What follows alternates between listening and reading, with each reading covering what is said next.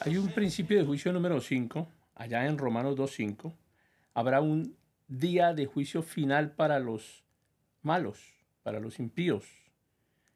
Ese día de juicio está descrito como el día de la ira y de la revelación de los justos juicios de Dios.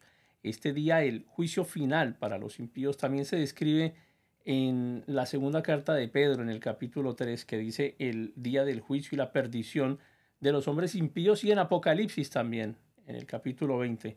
Hay una dureza. Los corazones de los hombres se endurecen más y más cuando se niegan a responder a la benignidad y a la paciencia y a la longanimidad de Dios. El hombre no arrepentido tiene que ver con que se describe a una persona que no quiere arrepentirse. Y, hay una cierta comparación con los dos criminales de la cruz. Uno se arrepintió y el otro permaneció sin hacerlo. Y atesora para uno mismo la ira, atesorar ira, amasar la ira, en vez de acumular los tesoros en el cielo. Ellos están atesorando la ira en el cielo, almacenándola para ese día final.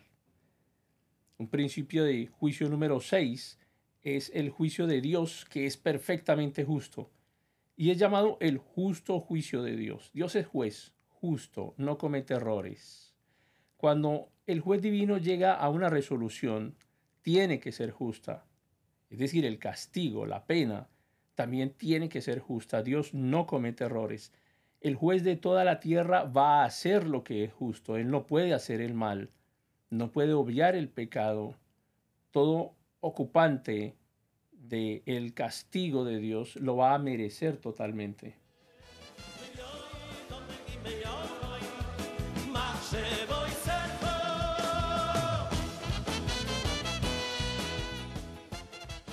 Y así vamos llegando hasta Romanos 2.6 con el principio de juicio número 7, que es el juicio de, Dios justo y todo hombre recibirá exactamente lo que merece. Dios pagará, es decir, devolverá a cada uno, a cada hombre, a cada persona, conforme a sus obras, de acuerdo con sus obras. Y aquí tenemos la realización de una justicia perfecta. Dios evalúa las obras de una persona, de todos nosotros, de cada uno, y juzga de acuerdo con ellas. El castigo será equivalente al delito. Todo hombre recibirá su debida recompensa sea buena o sea mala. Y esa misma enseñanza se encuentra en Mateo 12, en Mateo 16 y en tantos otros pasajes de la Escritura que nos dejan claramente que Dios no solamente es un Dios de justicia, sino que Él también es un Dios de gracia.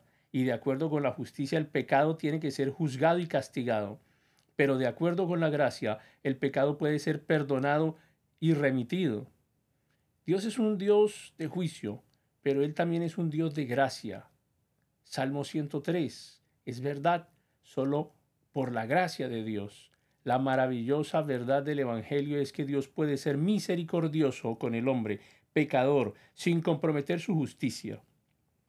El Señor Jesús murió por nuestros pecados, de modo que Dios trató con Cristo de acuerdo con nuestros pecados, y Dios ha pagado a Cristo según nuestras maldades.